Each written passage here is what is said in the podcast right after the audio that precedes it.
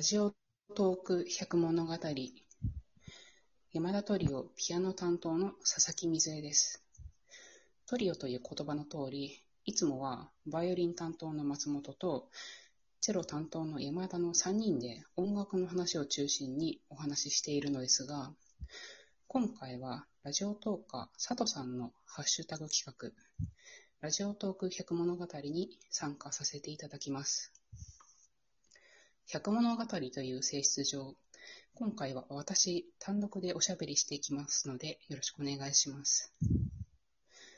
亡くなった方のお話をするので、そういうのが苦手な方や、幽霊の話が怖いよという方は、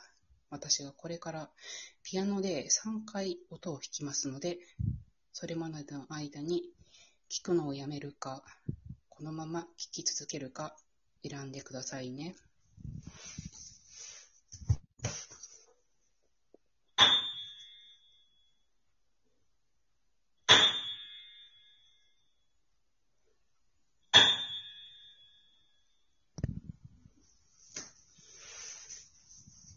はい、それでは始めていきたいと思います。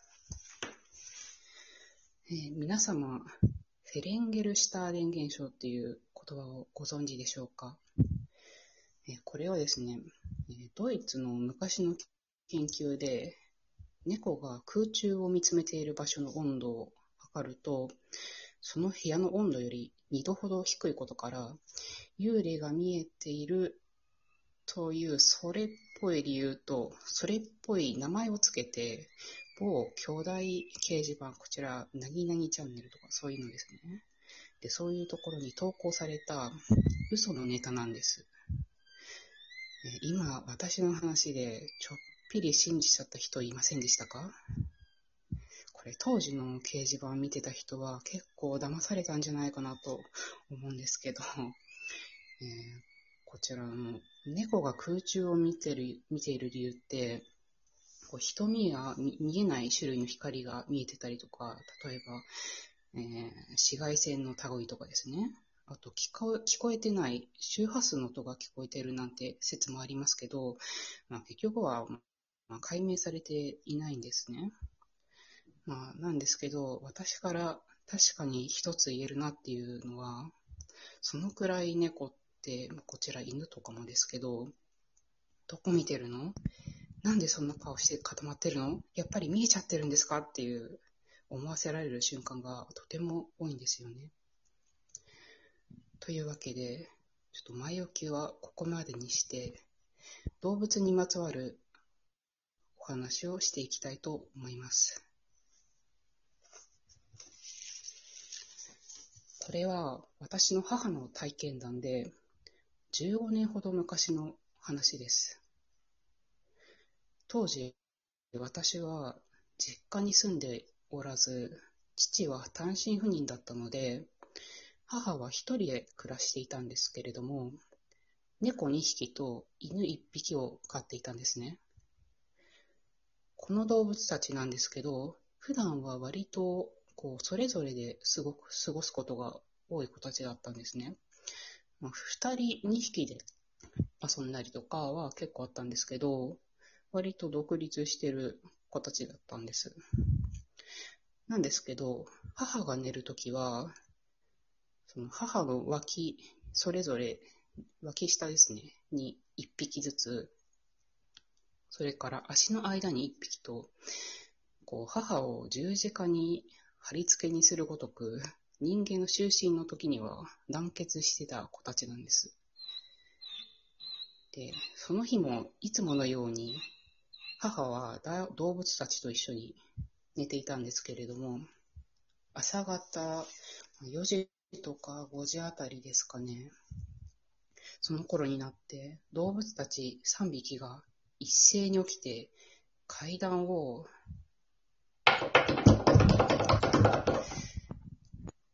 このように走って降りてどこかへ急いで行ってしまったんですね。母はその3匹の慌てっぷりにただごとじゃないと思ったらしく、後を追いかけたんです。その階段を降りた先が玄関だったんですけれども、その玄関のところで、外をじっと見つめて、動かない3匹が佇んでいたんです。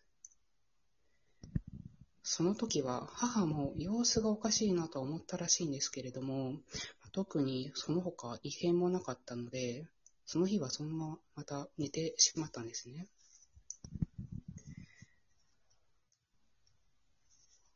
次の日になって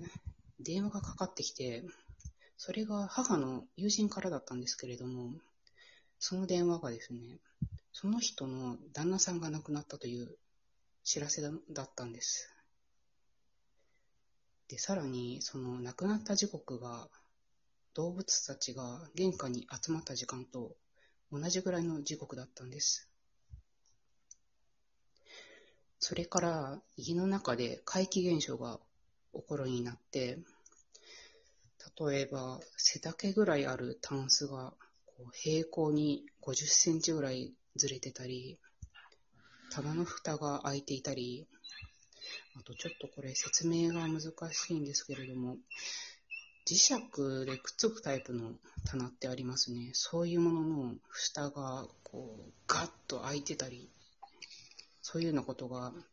続いたんです。でほぼ毎日毎日そういうものが続いていたんですが、その友人の旦那さんのの四十九日が過ぎたあたりでピタッと亡くなったんです。母とその母の友人はですね、何かと縁のある間柄で、友人とその亡くなった旦那さんの結婚式なんかを、ちょっとうちの自宅で母が企画してやったくらいの仲だったんで、その旦那さんからのいろんな思いの詰まったメッセージだったのかなと私は解釈しています。母も家の中での怪奇現象に対して不思議と嫌な感じを受けなかったようなので、旦那さん大丈夫だよ、友人ちゃんのことは任せてね、と言っていたようです。